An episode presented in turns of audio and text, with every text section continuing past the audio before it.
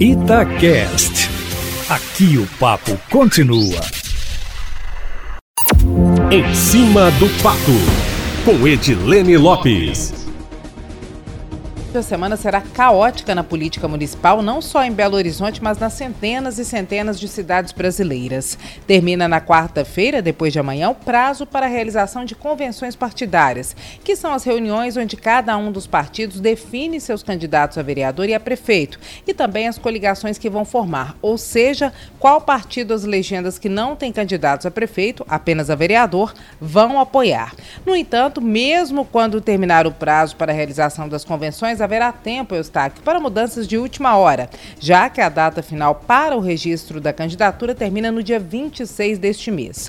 Como ocorre em todas as eleições, eu acompanho você também, provavelmente teremos candidatos escolhidos e não registrados, siglas e candidatos que fizeram algum acordo de boca e acabaram ficando na mão, sem apoio ou até sem condição de disputar. Podem haver coligações com partidos registrados de forma repetida, que é quando um mesmo partido fica registrado em mais de uma coligação o que posteriormente é corrigido, e é aí, Eustáquio, que a política fica pior que novela. Traição atrás de traição, inimizades que perduram por anos. A cada eleição mudam os personagens e as histórias se repetem, meu amigo, como nós bem acompanhamos aqui. O número de denúncias contra candidatos relacionadas a supostas irregularidades que estariam ocorrendo muito antes das eleições também pulam que nem pipoca. Toda hora aparece uma. Adversários, ao invés de procurarem os órgãos fiscalizadores, procuram a imprensa, na tentativa vã e fácil de manchar as imagens dos concorrentes por questões puramente eleitoreiras. Nós, da imprensa, é claro, já sabemos disso e, como é de praxe, só noticiamos casos já denunciados a órgãos fiscalizadores com processos que contêm provas e devidamente apurados, né, Eustáquio Ramos? O processo eleitoral é uma verdadeira guerra, onde para alguns vale tudo para vencer. Os estudos apontam que as armas vão desde as campanhas propositivas, que seria o ideal, até a troca de insultos e a produção de fake news e dossiês contra adversários. Coisa de filme, House of Cards, Eustáquio Ramos. Um verdadeiro caos.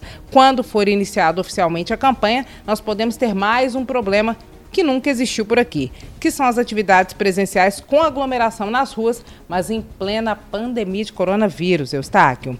E mudando um pouquinho de assunto, Daqui a pouco, a primeira parte da reforma da Previdência vira lei com a promulgação da PEC, a proposta de emenda constitucional, pelo presidente da Assembleia Legislativa, deputado Agostinho Patrus, do PV. O projeto de lei complementar, que também compõe a reforma, depende da sanção do governador Romeu Zema, o que também deve ocorrer nos próximos dias. E a reforma começa a valer daqui a três meses, Eustáquio Ramos. Aproveitando que nós falamos do deputado Agostinho Patrus, ele foi condecorado na sexta-feira com o grande colar, que é a maior honraria concedida concedida pelo Ministério Público de Minas Gerais. A mesma honraria foi concedida ao pai dele, o ex-deputado e também ex-presidente da Assembleia Legislativa, de mesmo nome, Agostinho Patrus, em 1995, Eustáquio Ramos. Uma curiosidade. E hoje, mais tarde, às nove da noite, nós iniciamos nas redes sociais da Rádio Itatiaia lives com pré-candidatos à Prefeitura de Belo Horizonte. Amanhã, meu amigo, eu volto sempre em primeira mão, em cima do fato.